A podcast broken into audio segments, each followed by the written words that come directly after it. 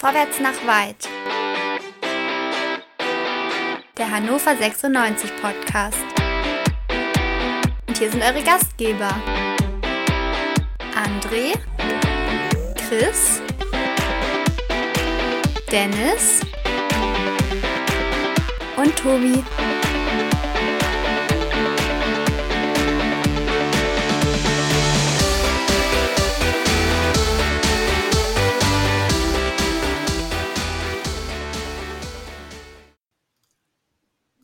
Herzlich willkommen zum Quick and Dirty nach dem Debakel zum Heimspielauftakt. Hannover 96 verliert gegen Hansa Rostock mit 0 zu 3. Das war so schlimm, dass zwei unserer Mitstreiter gleich gesagt haben, Alter, nee, nee, das mache ich nicht mit. Und nur, nur auf André, nur auf André ist Verlass. André, du bist wenigstens hier und hast vielleicht ein paar Worte für diese Blamage? Ja, ich drücke mich nicht und ich duck mich auch nicht weg. Was waren denn das für peinliche Ausreden, die wir da hören mussten? Der eine ist. Urlaub in, und. Ja, Urlaub. Und jetzt sieht man nicht, wie ich so Gänsefüße mache. Urlaub. Und der andere äh, baut sein Pavillon ab. Also jetzt mal entschuldige bitte. Also ich dachte, lächerlicher auf, ja oder? Der will doch Wackenparty machen. Was auch immer. Aber äh, nein, wir, wir, wünschen den beiden natürlich ganz viel Spaß, wo immer sie sind. Ähm, denn sie haben, glaube ich, das Spiel sie nicht gesehen und das könnte schon nee, für Tag sorgen. Ja, das, da hast du allerdings recht. Gucken wir kurz auf die Startaufstellung. Da waren jetzt keine großen Überraschungen. Zieler im Tor, die Viererkette wieder mit Moroja, Franke, Fallett und Hult. Auf der Doppelsechs Kaiser und Ernst. Davor im zentralen Mittelfeld der liebe Sebastian Kerk. Dann hatten wir rechts Stolze. Und eigentlich links Muslia. Den habe ich da noch nie gesehen, aber kommen wir vielleicht gleich zu. Und ganz vorne drin Marvin Duksch. Also Startaufstellung, äh, ja, ähm, ach komm, ich habe keinen Bock, das ist mir zu blöd. Also, die haben alle richtig scheiße gespielt. Und ich muss ganz ehrlich sagen, ne, ich weiß ja nicht, wie du ihn gesehen hast, aber Florent Muslia ist, also heute hat er sich echt, weiß ich nicht, was verdient. Aber das war eine Katastrophe von der ersten bis zur letzten Minute. Wenn du da mit einer Spitze spielst, brauchst du über die Außen Leute, die die Bälle reinbringen. Und Muslia turnte immer in der Mitte rum und links war er nicht. Und wenn Hulter mal mit nach vorne gegangen ist, ist er aber nicht weiter nach vorne gelaufen, sondern blieb in der Nähe. Ich habe das, das und dann dieser, dieser unsägliche, äh, war das ein Hackenball oder was kurz vor seiner, also gut, dass ihn Zimmermann dann ausgewechselt hat, das war wahrscheinlich nicht deswegen, aber das wäre die richtige Strafe. Sonst habe ich mich gegen Moslia in Rage geredet. Du grinst hier schon die ganze Zeit. André, oder wie hast du ihn, wie hast du ihn gesehen oder wie hast du unsere ganze Mannschaft gesehen? Wollen wir nicht erstmal mit den positiven Aspekten anfangen? Bitte. So, dann können wir jetzt Gut, kommen wir zum Negativen. Ja. So, fertig. Ja, also positiv gab es halt nichts. Also das muss man schon sagen. Vielleicht Lamti hat das beste Saisonspiel gemacht. Oha. Äh, Philipp Ochs war nicht so schlecht, wie ich dachte. Nein, jetzt mal Spaß beiseite, er muss Lia.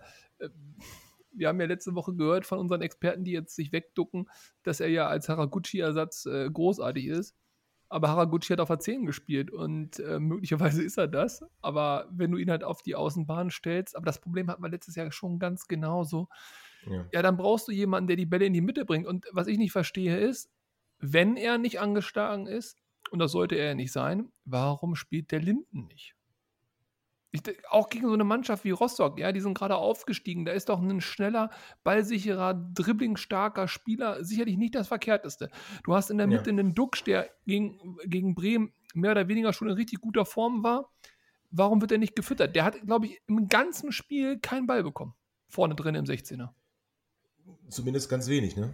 Also zumindest nichts Brauchbares. Irgendwann hat mal der Ochs da mal einen Ball reingechippt, da stand er einen Meter zu weit vorne, hinten, links, rechts, was auch immer. Aber ich sag mal, zu einem richtigen Tor, also ich habe heute keine Torchance gesehen. Also was ich jetzt als Torchance meine, wo der Ball auch reingehen kann, bis auf den Moment, wo der Ball geschossen und explodiert ist. Aber ansonsten gab es keine wirkliche Torchance und das ist gegen Hansa Rostock zu wenig. Das Ergebnis ja. hinten raus mit dem 3-0 geschenkt, aber wir müssen doch bitte in einem Heimspiel gegen Hansa Rostock Brust raus, Dominanz haben und auch zu Chancen kommen. Und das war nichts. Ja, war nichts. Vor, allem, vor allem nach dem starken Auftritt, ich meine, der identischen Startelf gegen Werder Bremen. Also ich, ich meine, wir, wir waren ja fast schon euphorisiert. Wir hatten kaum was zu meckern am vergangenen Samstag und dann kommt diese identische Startelf und, und macht so einen Scheiß.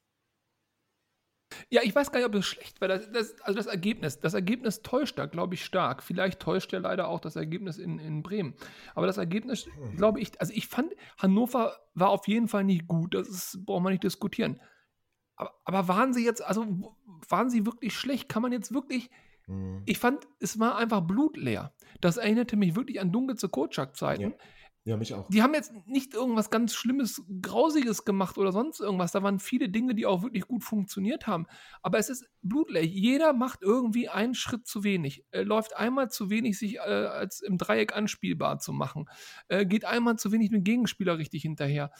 Also das sind ja zum, bezeichnend, das 3-0 zum Beispiel, das war völlig unwichtig hinten ja. raus. Aber das ist so bezeichnend, ja, ja. wie der Franke den Ball im eigenen Strafraum querlegt, ja, mit so einem halb hohen, ohne Wumms gespielten Ball. Dann springt der doof auf, der Lamp, die verschätzt sich, keine Ahnung, und zack, sieht das so aus, wie es aussieht. Das darf doch niemals passieren.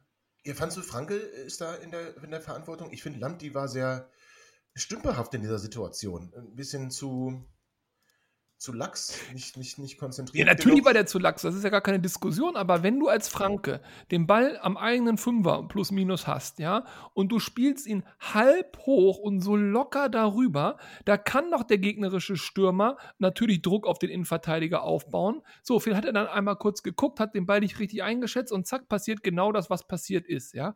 Und Franke ist mir in dem Spiel mit keinem krassen Fehler aufgefallen, aber mit vielen ja. dieser Unsauberkeiten, vielen dieser halbherzigen Geschichten, auch vor dem, ich glaube, 1-0 war das, wo er da nicht richtig klärt und diesen Ball da so komisch. Also, nee, es hat mir von vorne bis hinten nicht gefallen. Der einzige, der mir wirklich gut gefallen hat, sage ich ganz ehrlich, war Ron Robertzina. Der hat mir Fandst mit Abschlägen und langen Bällen gut gefallen. Die haben dann zwar nichts gebracht, aber die waren hm. zumindest mal von der Positionierung her echt gut. Echt gut. Strafraumbeherrschung wieder schwierig, sag ich mal. Ja, gut. Ne, bei der einen halt, Ecke, ne? wo er da mit, mit einer Faust dahin geht, das sieht nicht souverän aus und den einen Ball, den er da in die Mitte abklatschen lässt, ähm, kurz bevor er dann gut hält, äh, da aber dann doch eher. Aber gut, ich will nicht wieder, ähm, ich, ich, wurde ja ähm, angemahnt, nicht, nicht so negativ über Ron Robert Zieler zu sprechen und an ihm liegt es auch nicht. Also nein, aber, nein, nein, an ihm liegt es nicht, aber das ist halt so symptomatisch. Er macht wirklich was gut. Diese langen Bälle ja. äh, sind sehr relativ genau, sind in gute Räume gespielt und wir können die vorne nicht verwursten. Ja. Wir, die Ablagen funktionieren nicht, weil äh, die, ja. die, zweite Reihe nicht mitrückt. So, außerdem haben wir nur einen Stürmer. Wenn mal an die technisch begabten Spieler wie Muslia der Ball gebracht wird, die kriegen den gar nicht unter Kontrolle und können den gar nicht Nein. in Offensivaktion umsetzen. Ja. Das ist einfach lau. Und da muss ich ganz ehrlich auch fragen, es geht mir nicht um eine Trainerdiskussion oder sowas ganz, Gott, oh Gott, oh Gott. Aber ich, was genau ist unsere Idee? Wenn wir gegen Bremen sagen, wir sind der Underdog, wir spielen das erste Saisonspiel im Weserstadion, wir machen da mal ein bisschen Suche, ein bisschen defensiver und versuchen mal einen Konter zu setzen, ja. akzeptiere ich. Aber zu Hause gegen Rostock, da wollte ich was sehen, ich bin ganz ehrlich. Ja, wollte ich auch, wollten wir, glaube ich, alle. Das wollten wir, glaube ich, alle, aber irgendwie hat es die Mannschaft nie auf den Platz gebracht. Ich finde so eine bezeichnende Szene dann auch diese unfassbare Schwalbe von Seymour Roya. Also, das ist ja schon eine unglaubliche Frechheit. Möchte ich nicht sehen. Den möchte ich eigentlich jetzt auch am liebsten nie wieder im 96-Trikot sehen, weil sowas macht man nicht. Das ist einfach widerlich.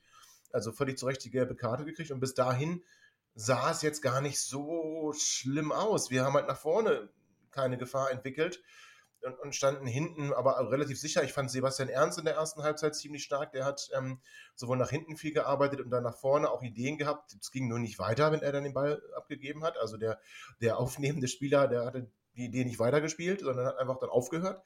Ähm, der ist aber auch sehr, sehr, sehr, sehr, sehr, sehr, sehr, sehr, sehr viel schlechter geworden in der zweiten Halbzeit. Also der hat dann auch Fehlpässe gespielt, meine Herren, äh, die, die überhaupt nicht gehen. Also die Mannschaft war anscheinend so nachdem, ich meine, du gehst in die Pause, kommst ähm, raus, nimmst dir wahrscheinlich ähm, eine Menge vor und dann ist so ein billiger Einwurf schon Genüge, um dich weiter in Rückstand zu bringen. Also das ist doch, äh, wie schlecht haben wir da verteidigt? Und äh, was ist denn mit Simon Fallett? Übrigens, Linden Meiner ist äh, ausgefallen, ne? Also ähm, der, der, war gar nicht im Kader, also den kannst du dann auch nicht bringen.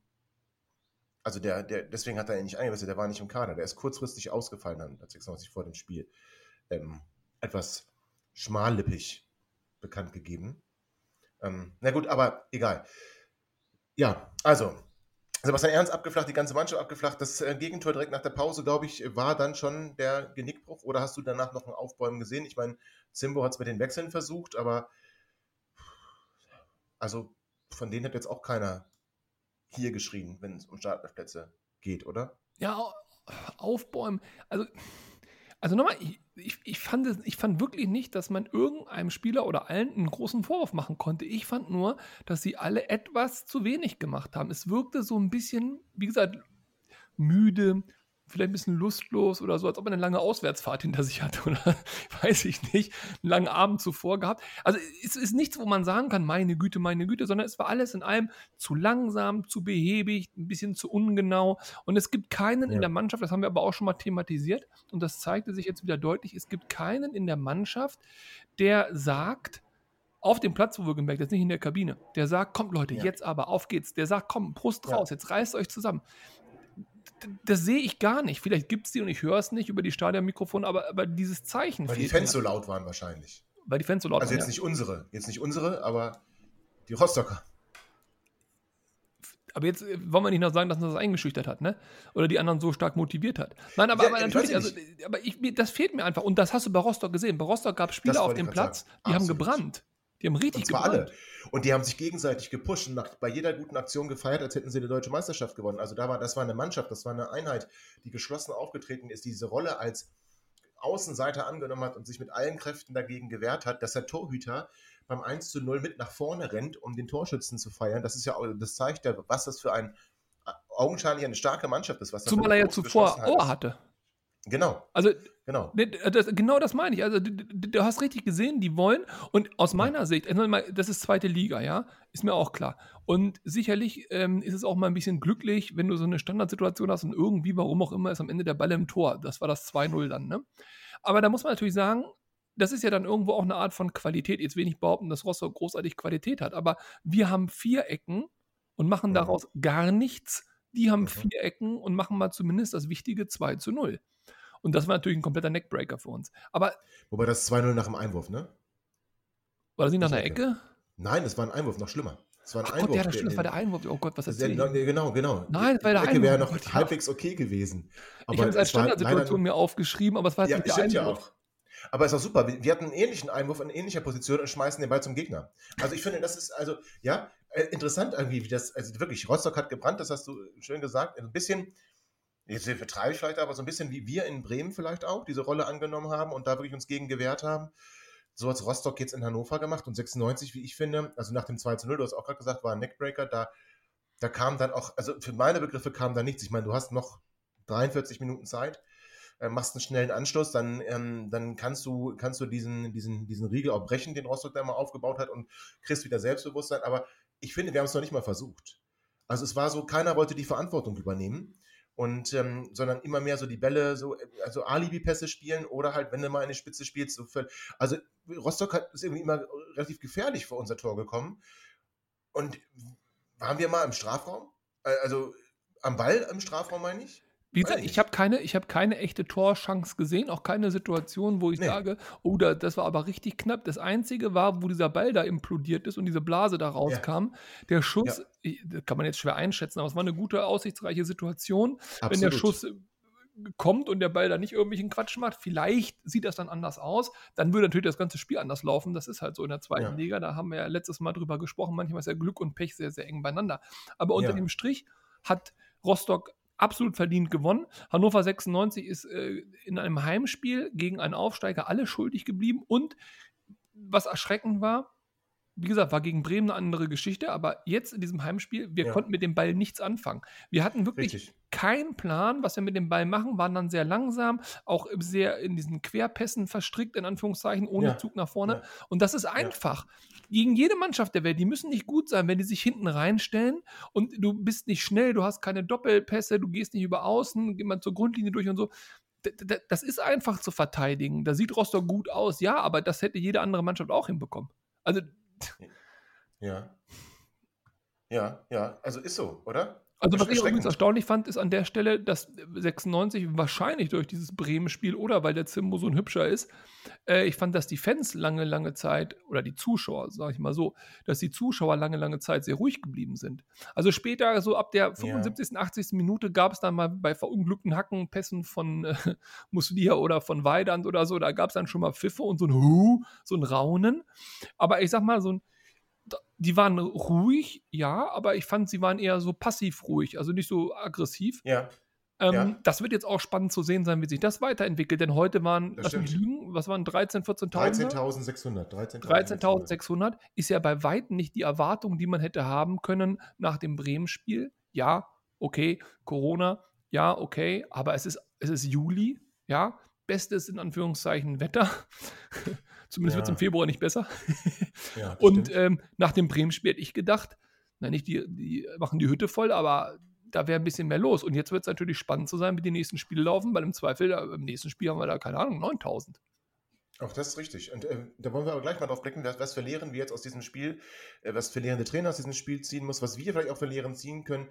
Das besprechen wir aber gleich nach einer äh, kurzen Pause. So, herzlich willkommen zurück zu Vorwärts nach Weit, Quick and Dirty, nach dem Debakel gegen Hansa Rostock. Welche Lehren muss der Trainer jetzt ziehen? Also, ich meine, er kann jetzt ja nicht sagen, ich wechsle die ganze Start auf einmal durch, weil alle irgendwie schlecht gespielt haben, bis auf Ron Robert Zieler.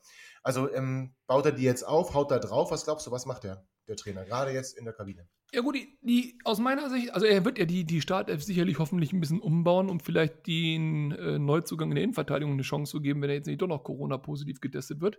Aber das wäre ja. aus meiner Sicht eine Möglichkeit. Wenn der in England in Testspielen gespielt hat, was wir ja in der Zeitung lesen konnten, müsste er zumindest einigermaßen fit sein, wie auch immer. Absolut. Und in der Innenverteidigung äh, mit Fallett, warum er raus ist, wissen wir ja nicht so genau. Sagen wir mal Leistung. Und auch mit Lamti, das war ja null. Also sprich, da muss ein Wechsel auf jeden Fall her. Gut. Ähm, aber ja, was soll er machen? Die Frage ist, wie sieht er das? Und das finde ich ist eine ganz interessante und ganz schwierige Frage. Bei den Testspielen hat er am Ende gesagt, nach dem Magdeburg-Spiel, uiuiuiui, Generalprobe. Du hast das, glaube ich, angesprochen, war jetzt mal nichts, ja. also wird es dann beim Bremen-Spiel klappen. Hat geklappt. Ja.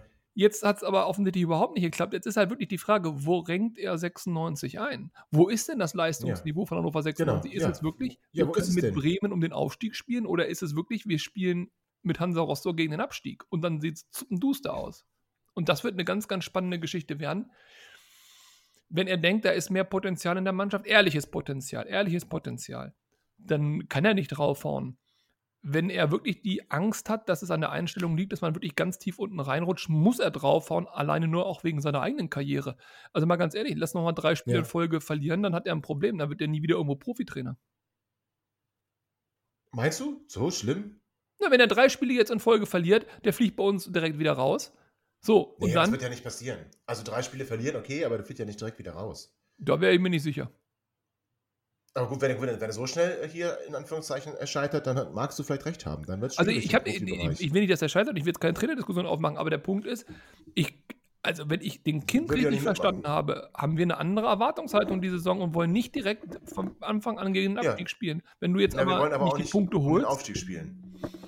Ja, gut, Aufstieg, Aufstieg, aber wenn du jetzt die Punkte nicht holst, das kann ja relativ schnell Zappenbooster werden. Ja, das haben wir ja letztes Jahr gesehen. Also ich hoffe natürlich, dass dieses äh, Spiel gegen Hansa Rostock der Ausrutscher war. Dass das nicht, dass nicht der, das Bremen-Spiel der Ausrutscher war nach oben oder wer da vielleicht einfach so schlecht war, wobei, nee, 96 war schon stark. Jetzt machen wir es nicht, machen wir es nicht kaputt. Sondern dass das heute ein Ausrutscher war, vielleicht tatsächlich jetzt das erste Mal Zuschauer im Stadion, 13.600. Aber, aber Tobi, ganz kurz, Thema Ausrutscher. Wir werden aber mehr Spiele gegen Gegner wie Hansa Rostock haben, als Spiele wie gegen Werder Bremen. Und es ist einfacher, gegen ja. Werder Bremen auf Konter zu setzen, ja, als gegen Hansa Rostock das Spiel in Anführungszeichen machen zu müssen. Und anscheinend scheitern wir wieder daran. Also wir scheitern jetzt ja schon das dritte Jahr in Folge daran. Oh, also wir haben es ja nie geschafft, jetzt ein Spielsystem zu entwickeln, das auf Dominanz ausgelegt ist, auf Ballbesitz ausgelegt ist. Wir hatten ja immer äh, wieder, auch unter Emil Slomka im ersten, zweiten Jahr, unter Kindern Kotschak nachfolgend, dann immer wieder Schwierigkeiten, das Spiel zu machen. Und augenscheinlich haben wir das jetzt wieder. Das macht mir zwar ein bisschen Sorge, aber wie gesagt, ich hoffe, es war nur ein Ausrutscher. Ja, also wir werden ja noch einen Sechser bekommen, hoffe ich. Und dann kann Sebi die Position nach vorne rutschen, der Sebastian Ernst, und das Spiel ein bisschen gestalten. Muslia wird es jetzt wieder schwer haben, muss ich ganz ehrlich sagen. Der hat, also der war wirklich schwach heute. Äh, fand für mich äh, überhaupt nicht statt Stolze auf rechts war auch nicht besser. Also wir haben auf Außen echte Probleme. Wir haben da zwar ähm, mit Stolze jemanden geholt und ähm, aber also die rechte Seite gefällt mir nicht. Außer Seymour ja, abgesehen von seiner gelben Karte der macht auch nach vorne ordentlich Dampf. Niki holt noch nicht so. Ähm, schwierig, aber äh, trotzdem, machen wir einen Haken dran. Es ist eine Blamage, eine richtige Packung dann am Ende noch geworden. Mit 0 zu 3 gegen den Aufsteiger im eigenen Stadion. Das, das ähm, ist, ist, schon mal ein Rucksack, den du jetzt mitträgst. Ja. Muss man muss man ehrlicherweise sagen. Und äh, da musst du ja eigentlich, bist du eigentlich gezwungen, in meinen Augen, direkt im nächsten Spiel ja, Wiedergutmachung zu leisten. Also du bist jetzt, du bist jetzt schon unter Druck, egal ob du jetzt was erreichen möchtest oder nicht. Du kannst, äh, dieses Spiel muss, muss vergessen gemacht werden. Und ob das ähm, gelingt gegen den nächsten Aufsteiger, äh, Dynamo Dresden, in Dresden, hitzige Atmosphäre höchstwahrscheinlich, Samstagabend, äh, vielleicht liegt uns das mehr, also vielleicht äh, brauchen wir die Scheinwerfer. Ähm, Samstagabend, also da bist du aber unter Druck, ne? Du musst jetzt gleich, also du musst gewinnen. Ja, vor allen Dingen kommen jetzt ja zwei, zwei Teams, die zumindest mal, wenn ich in unsere Vergangenheit gucke, uns öfter mal Probleme gemacht haben. Und äh, genau das, du musst jetzt gewinnen, das tat uns noch nie gut. Dresden ja. muss man auch gucken, die hatten jetzt ein gutes Spiel, ja, okay, muss man halt mal schauen, aber also ich bin da wirklich gespannt, das ist jetzt schon und ich will, klar, es ist erst der dritte Spieltag, aber es ist jetzt schon eine Art Charakterprobe. Und lass mal ja. gegen Dresden Oh, nee, lass uns darüber gar nicht. Nee, keine nee, Vorstellung, okay, was da alles schief gehen kann. Aber nee, Dresden und Heidenheim sind zwei Charakterspiele. Ja. Und da erwarte ich schon eigentlich sechs Punkte nach diesem Start. Hm. Und Heidenheim jetzt äh, heute gut zurückgekommen, nachdem sie in Ingolstadt äh, zurückgelegen haben. Also gut, aber das ist jetzt schon zu weit vorausgeblickt. Ja. Also erst Mal wieder Zuschauer in die Sachsenstadion seit dem äh, 3. Oktober, seit dem, äh, nee, stimmt gar nicht, seit dem 24. Oktober, Verzeihung, dem Heimspiel gegen Fortuna Düsseldorf in der vergangenen Saison. Wie hast du es empfunden? Also ähm, hat es sich wieder angefühlt am Fernseher wie äh, vor Corona oder nee? War eigentlich, also ich habe unsere nicht gehört. Ich weiß nicht, ob du sie gehört hast. Also es hat sich angefühlt oder angehört wie ein, ein schlechter Zweitliga-Kick. Also von da war alles in Ordnung. Die Frage, wir haben das letzte Mal ein bisschen angerissen, ist natürlich auch, fernab von, dass Leute ins Stadion wollen. Das klammern wir mal aus. Aber wem bringt denn das was? Also wem bringen denn 13.000 was im Stadion? Ist das mhm. wirklich ein mhm. Push für so eine Mannschaft wie Hannover 96? Sie werden es in den Interviews sagen, die Fans waren zurück, wir hätten ihnen gerne äh, einen Sieg geschenkt, lalalala. Das ist natürlich klar, aber mal ganz ehrlich, äh, wenn du den Laden zugelassen hättest, hätte es was mhm. geändert? Ja, also das, das ist so die erste Geschichte. Und die zweite Geschichte ist, wenn Fans ins Stadion kommen, Zuschauer, ich, ich spreche jetzt mal nicht von Fans, ich spreche von Zuschauern dann ist ja die Frage, was wollen die da? Also was ist denn ihre ja. individuelle Erwartungshaltung? Und äh, dass die auf der Westtribüne sich erstmal angucken wollen nach den schlechten Jahren, äh, was, ja. was passiert jetzt hier eigentlich, was macht der neue Trainer da und so, eine gewisse Neugier haben, verstehe ich. Dass die jetzt sich die großen Fangesänge da machen und anstimmen, ist auch klar. Aber die aktive Fanszene, die sich sonst ja sehr rühmt, auch sehr viele Mitspracherechte einfordert und äh, puh, also mh, hm, so aktiv habe ich die heute nicht erlebt. Im Gegensatz nee, die waren ja zu auch nicht da. Die war ja nicht da. Also das muss man fairerweise sagen. Darum sage ich ja. Die, die, die, prominenten Plätze da im Block waren, waren, waren nicht belegt und Genau, aber, aber du merkst sofort, halt was dann passiert. Ja, es gibt keine Stimmung. So, und die Frage ist dann halt schon, diese Effekte, die man immer prophezeit und so, das pusht eine Mannschaft. Das, ich, ich kann, also das Stadion ist so groß und, und so ja. weitläufig. Ich, ich bin mir ja. nicht sicher, ob das eine Mannschaft wirklich pusht, wenn dann auch wirklich die, die für schon. sonst für Stimmung sorgen, einfach auch eben passiv sind oder eben auch nicht da sind. Und ja, gut, das pusht nicht, aber wenn die da sind und wenn es dann richtig laut ist aus dem Norden, dann ist das schon, das kann pushen, aber hallo. Ja, war ja aber nicht. Nee, war nicht, deswegen hat es auch nicht gepusht. Also ist natürlich dann schon die Frage. Also erstmal ähm, haben wir ja sehr sportlich kalkuliert mit äh, knapp 40.000 Zuschauern äh, im Schnitt. Also wird jetzt, jetzt schon eng nach dem ersten Spiel. Gut, okay, durften auch nur 22.500 rein. Aber, und jetzt kommt das, 22.500 durften rein, 13.600 sind gegangen. Also was heißt das denn? Heißt das, dass die Fans es doch nicht so vermisst haben? Ich meine, ich bin auch nicht hingegangen äh, muss ich ganz ehrlich sagen. Ich habe kurz überlegt, aber mir dann auch gesagt, nee, ach warum? Ähm, es wird eh keine Stimmung sein, das war mir klar. Und dann ist es, und ich sage dir ehrlich, ich, ich, ich bin dann lieber im Stadion und mache mit Stimmung oder genieße die Stimmung, als in, mir das Spiel anzugucken aus schlechterer Sicht ohne ähm, Zeitlupen. Also diese Atmosphäre, die ja sonst da ist und die Leute, die man da sonst trifft, sind ja jetzt gerade nicht da. Und dann muss ich sagen, ist es etwas, wo ich ähm, feststelle, es geht mir dann mehr um das Drumherum, um das Treffen vorher, das Treffen nachher und weniger um die 90 Minuten, die da gespielt werden, muss ich ganz ehrlich sagen, weil die kann ich mir zu Hause besser. Ich denke, du machst einen ganz guten Punkt. Ähm, und ich denke auch, dass das ein, ein Knackpunkt ist, den, den, den wir Fußballfans oder Zuschauer ja auch irgendwie mal so langsam in den Blick nehmen müssen. Fußball ist zu einem Event verkommen oder geworden, je nachdem, wie man das interpretieren möchte. Und ganz ehrlich, ich bin auch Eventpublikum. Mir geht es auch um das Drumherum, da muss alles passen. Ich möchte zum Beispiel, dass Parkplätze da sind und nicht irgendwelche Riesenräder da rumstehen, ja? So, damit geht es ja schon mal los. weil ich keinen Bock habe, mit den Öfis anzureisen. Jetzt kann man sagen, ja, viel grüner und viel sauberer und so, in Ordnung. Aber ich will mit meinem dicken Auto da anbrummeln und wenn da das blöde Riesenrad steht, habe ich schon Stress, weil ich keinen Parkplatz finde. Jetzt bei 13.000 hätte ich wahrscheinlich eingefunden. Okay, ja. dann geht's weiter. Wenn ich da rumlaufe, habe ich zum Beispiel, habe ich jetzt nicht, aber jetzt fiktiv meine Kinder dabei und die wollen diesen komischen Hund da streicheln, da diesen, diesen Wolf. So. Und dann wollen die vielleicht auf die Minifelden den Schweißhund, den hannoverschen Schweißhund, den Eddie. Den Eddie. Und dann möchte ich aber auch mal in so ein Multivan einsteigen und einmal auf die Hupe drücken, ja. Dann möchte ich mich im Fan-Shop da ein bisschen rumknubbeln und nicht in einer Reihe stehen und Abstand halten. Da sind so viele Dinge, die, da, die dazukommen, wo die Leute vielleicht sagen, das Ganze drumherum, fernab von der Leistung der Mannschaft, mhm. ist im Moment nicht das, was ich haben möchte für, und jetzt genau. kommen wir wieder zur Ticketpreisdiskussion, für doch einen hohen Preis. Denn ganz ehrlich, also, äh, wenn du da mit einem Kind oder von mir aus auch deiner Frau und einem Kind ankommst, also sagen wir mal zu dritt, ähm, ja. alle wollen dann Würstchen essen, alle wollen ein Kaltgetränk verzehren, äh, du musst da irgendwie hinfahren, du musst dir die Karten kaufen. Das ist ja nichts, was du mal für 25 Euro geschenkt bekommst. So. Nee. Und da überlegen sich Leute schon, wenn du da 50, 75 Euro rein investierst, überlegen sich Leute schon ganz genau, lohnt sich das für mich? Und du kannst lange, lange Sky gucken, bevor du das aufgezehrt hast. Ganz genau. Und deswegen für mich die Entscheidung auch klar gewesen, da nicht hinzugehen. Und das bleibt auch erstmal so, kann ich ganz deutlich sagen. Ähm, obwohl ich letzte Woche bei Haberse gewesen bin, aber das ist anders, das beurteile ich anders. Ähm, 96 jetzt, das hat mich einfach nicht. Also, ich hätte mich auch sehr geärgert, sage ich dir ganz ehrlich. Für 50 Euro im Norden, also du musstest ja zwei Tickets kaufen.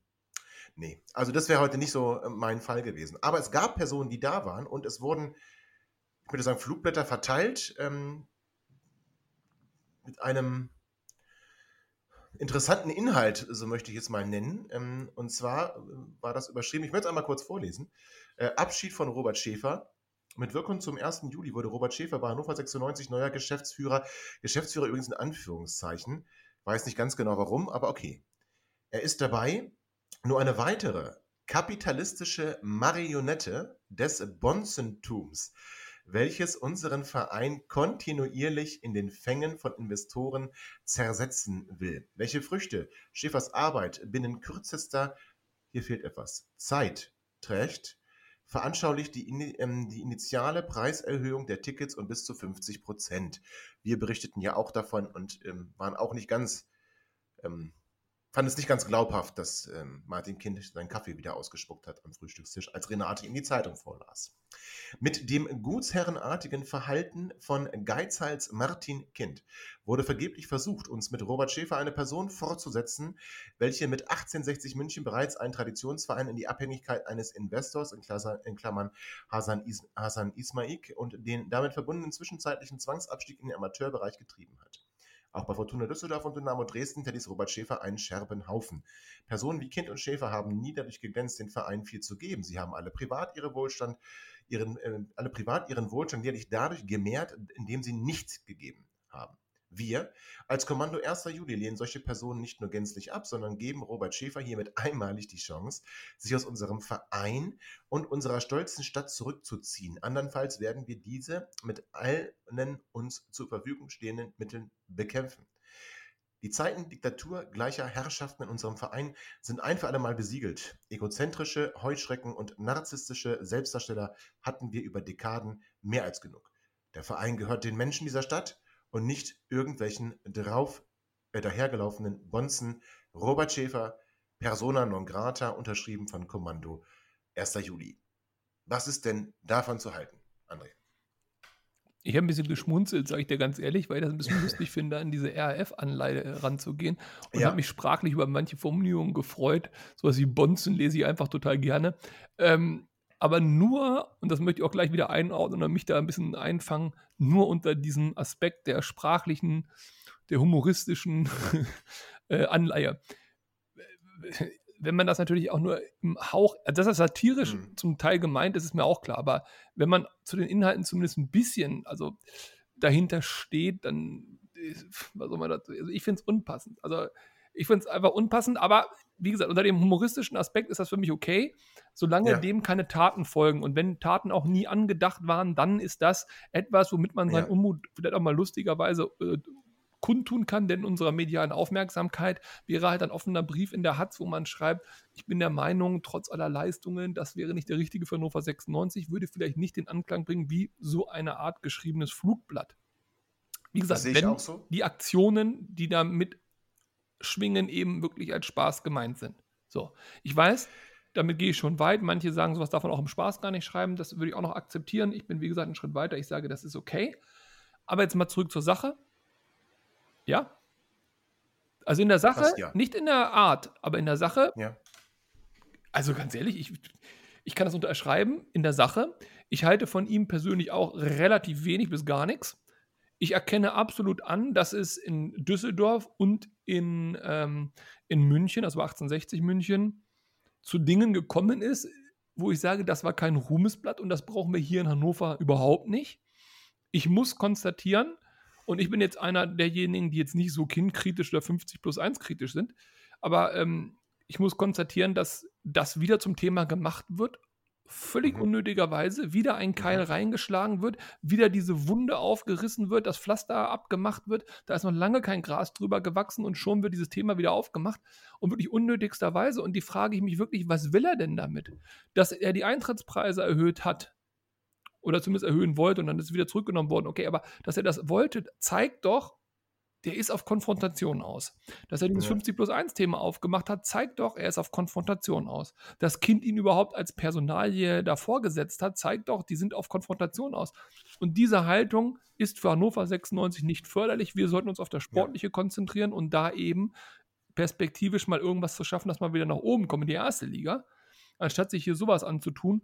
Und ganz ehrlich, ich wäre ungern das nächste 1860 München, das nächste Kaiserslautern oder irgend sowas. Ja, ich auch. Das geht mir auch so. Also ich muss sagen, ähm, ich kann auch nachvollziehen, dass man Robert Schäfer ablehnt. Ich kann nachvollziehen, dass man Robert Schäfers Ablösung fordert. Ich würde mich da auch einreihen in diese Riege der Menschen, die nicht glücklich sind über die Verpflichtung dieses Mannes und nicht glücklich sind, dass ähm, auch welche Geisteshaltung dadurch zum Ausdruck gebracht wird und was so seine ersten Amtshandlungen waren. Ähm, klar, haben wir ja gesehen mit der Ticketpreiserhöhung. Was wir nicht sehen, sind dann, wenn ähm, Führungskräfte, die den Verein verlassen, wir reden über den Marketingleiter Josep Grabewac, wir reden ähm, auch über den technischen Leiter, äh, der gegangen ist, ähm, wird nicht nachbesetzt, solche Stellen. Das ist auch mal ein Signal. Klar, wir haben kein Geld, ist alles okay, aber du musst halt schon noch irgendwie sehen, dass Schlüsselpersonen äh, oder Schlüssel, Schlüsselstellen ähm, besetzt sind. Das scheinen wir nicht mehr im, im Blick zu haben und ähm, sorgt wahrscheinlich auch nicht für eine gutes Betriebsklima. Wie gut das vorher war, das können wir nicht beurteilen, aber ich glaube, es wird jetzt sicherlich nicht besser. Und deswegen, ich kann das nachvollziehen, diese Ablösungsforderung und diese, diese Haltung, dass man ähm, Robert Schäfer ablehnt. Ähm, auf Twitter wurde ich gefragt, ob ich denn ähm, mit diesen Begriffen wie Kommando und ähm, Bekämpfung mit allen Mitteln, ob ich das nicht als grenzüberschreitende Drohung sehe.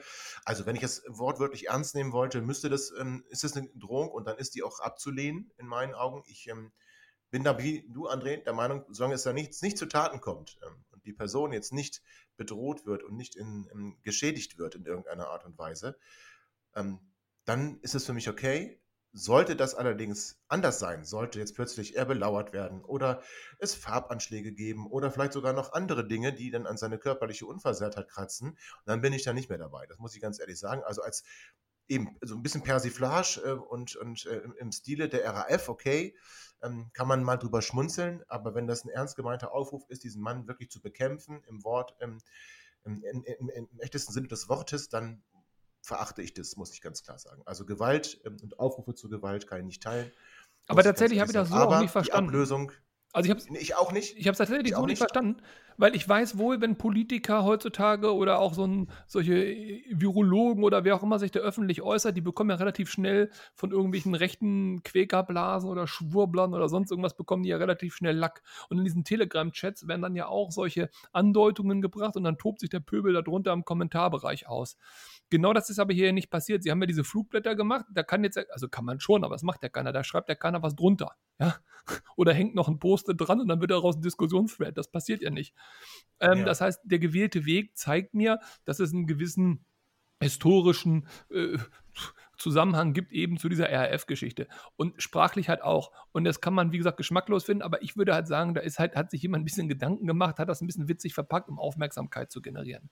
Ja. So, und dann Und das muss ich Thema sagen, immer zu platzieren. passt das. Und da hast du recht. Und dann, dann nimmt man nämlich so ein Stilmittel, dann wird gar nicht drüber geredet. Ja. Ja, äh, und so das, das liest man und das bleibt dann auch im Kopf, weil man, weil man dann doch es irgendwie bewertet, ob positiv oder negativ. Also, Ablösung von Robert Schäfer bin ich sofort dabei. Gewalt an Robert Schäfer bin ich total dagegen. Das muss ich nochmal klarstellen. Aber kann verstehen, dass Menschen ihn hier nicht haben wollen. Wir jagen hier aber keinen aus unserer Stadt und wir verprügeln hier auch keinen in unserer Stadt, bitte. Das war mir an der Stelle nochmal wichtig. Gut, also, Spielscheiße. Ähm, drumherum haben wir auch wieder ein bisschen was am Brodeln, so wie es scheint. Ist es das alte 96 anscheinend wieder zurück? Wir haben diese Euphorie, André, wie wir sie hatten. In, doch so na, zwischen den Saisons haben wir ja so eine leichte, ah, mit Simbo und ein neuer Spieler irgendwie auch ganz okay. Hatten wir richtig Bock. Dann waren die Vorbereitungen, hm, naja, hatten wir nicht mehr so Bock. Bremen hat uns wieder Bock gemacht und heute, also 96 ist immer wieder dafür da, wenn man sich gut fühlt, eine Ohrfeige zu bekommen. Oder? Also Ja, nee, bin ich man- bei dir. Vor so allen Dingen, wir wissen nicht, in welche Richtung kippt das Ganze jetzt. Wir sehen nur, es ist Genau. Bewegung drinne. Und ich hätte Ja. natürlich das Kippen gerne nach oben anstatt nach unten, aber das wird sich in den nächsten Spielen, wir haben vorhin ja drüber gesprochen, zeigen. Was ich noch ganz interessant finde, vielleicht auch als äh, kleinen Schlussdiskussionspunkt noch, ist, wir suchen ja einen Innenverteidiger und einen Sechser. Den Innenverteidiger haben wir jetzt ja wohl gefunden. haben wir gefunden. Ich bin ehrlich, es reicht mir nicht. Ja, also egal wie gut er ist, aber es reicht mir nicht. Also auch ein Franke ist für mich lieber Backup als Startelf-Spieler. Zumindest wenn Fallett oder Lamti dann direkt dahinter sitzen. Und okay, gut, ist jetzt halt so. Ein Sechser haben wir drüber gesprochen, dass wir den brauchen. Aus meiner Sicht Ja. brauchen wir ihn von der Kaderzusammenstellung her nicht, von der Anzahl der Spieler her, aber wir brauchen von der Qualität gut. der Spieler her. Ja. Aber was mir erschreckend jetzt aufgefallen ist, neben unserer Diskussion bezüglich des Flügelspielers, wo ihr gesagt habt, der meiner, wenn er denn dann jetzt fit ist, das hatte ich wirklich nie auf dem Schirm, dass der kurzfristig rausgestrichen war. Also, War wenn, auch ganz kurzfristig. wenn der meiner fit ist oder beziehungsweise unser Jugendjuwel, das du schon äh, erkannt hast, ähm, Lee, ja. wenn die natürlich jetzt äh, einschlagen, okay. Aber was mir fehlt, ist ein wirklich, eine wirkliche offensive Alternative, Mhm. eine Sturmalternative sogar auch. Mhm. To Messi ist es auf gar keinen Fall, sonst hätten wir ihn heute gesehen. Suleimani ist, ist es auch nicht. Sind wir mal ganz ehrlich, du Schwierig. magst ihn. ja. Ich mag ihn, aber es ist schwierig. So, und äh. Henne und Duxch. Henne hat das Problem, er konnte sich auch nicht so auszeichnen, hat aber in Bremen auch viel Gutes und Richtiges gemacht. Duxch hat in, in Bremen natürlich sich auszeichnen können. Ich spiele jetzt nicht ironisch und auf Fehlschüsse, sondern ich meine das positiv. Aber die, die leben beide davon, dass Ja. sie gefüttert werden, dass sie Bälle Genau. Und es sieht natürlich komplett bescheuert aus, wenn die keinen einzigen Ball vernünftig bekommen wie heute. Ja. Dann sehen die einfach komplett blass aus, schlecht aus und dann werden die auch kritisiert. Aus meiner Sicht zu Mhm. Unrecht. Wir sollten sie kritisieren, wenn sie Bälle bekommen und schlechte Laufwege haben oder schlechte Abschlüsse haben. Das konnten wir aber heute in dem Sinne gar nicht. Und da, da müssen wir hin. Wir brauchen entweder einen Stürmer, der mehr machen kann aus dem System, was wir haben, oder wir Ja. brauchen Spieler in der Offensive, die unsere beiden Stürmer, Duxch und Weidand, ob einer spielt, ob beide spielen, anders in Szene setzen. Und wenn wir diesen Spieler nicht bekommen, puh, dann wird es dann wird's düster, ehrlich. Dann wird es das stimmt. Und ich finde, ähm, es wäre zwar interessant, wenn wir noch drüber diskutieren würden, finde aber, wir, wir wollen ja quick sein und nicht, nicht long. Und du hast ja auch Zeitdruck, aber ich würde mich freuen, wenn die Zuhörenden mal auf Twitter oder auf Facebook oder wo ihr da auch immer die Möglichkeit habt, dass ihr mal ähm, eure Gedanken mit uns teilt. Seht ihr das so wie André? Seid ihr da bei ihm oder seht ihr es ganz anders? Sind wir in einem Sturm sta stark genug aufgesetzt und uns fehlt eher was im Mittelfeld? Aber gut, wer füttert denn dann die Stürmer? Also haben wir denn da wirklich die Spieler? Ist es der Inali, den ich sehe? Ist es ist das nicht? Kann Muslia wieder ähm, anknüpfen an schon gut gezeigte Leistungen und verfällt jetzt nicht wieder in die Steve? Also teilt uns doch mit, wie ihr das so seht und äh, macht das fleißig. Ja, und, und, und was mich interessieren würde ist, ganz ehrlich, ohne, ohne Ironie oder so, wen würdet ihr in der Innenverteidigung, wir brauchen zwei, wen würdet ihr in der Innenverteidigung im nächsten Spiel in Dresden spielen lassen? Startet Mhm. ihr, Frank ist, denke ich, bei den meisten gesetzt, aber den dürft ihr auch rausnehmen, startet ihr mit äh, Fallett, startet ihr mit Lamti oder geht ihr all in mit dem neuen? Interessant. Ja. Also, teilt uns eure Meinung dazu mit. Wir freuen uns da sehr darauf und äh, werden dann auch sicherlich nach dem Spiel bei Dynamo Dresden darauf eingehen. Nächsten Samstag 20.30 Uhr, das heißt unser Quick and Dirty wieder sehr spät. Äh, André, für die älteren Herren, die ja heute uns schon verlassen haben, wird es wahrscheinlich wieder hart, denn die sind ja sonst schon im Bett, um um 4 Uhr dann die senile Bettflucht betreiben zu können. Aber wir werden sicherlich ähm, die Fackel hochhalten und für unsere Zuhörenden wieder da sein. So, hoffentlich hat euch dieses Spiel nicht zu sehr die Laune verhagelt und ihr könnt das Wochenende noch ein bisschen genießen. Habt noch eine schöne Woche danach und wir hören uns wieder am Samstag nach dem Spiel bei Dynamo Dresden. Circa gegen 11, würde ich mal sagen, ist die Sendung dann online. So, macht's gut bis dahin. André, vielen Dank für deine Zeit heute. Habt du auch noch einen schönen Tag bitte. Und dann hören wir uns nächsten Samstag wieder. Macht's gut. Ciao. Tschüss. Ihr seid immer noch da? Ihr könnt wohl nicht genug kriegen. Sagt das bitte nicht den Jungs. So, jetzt aber abschalten.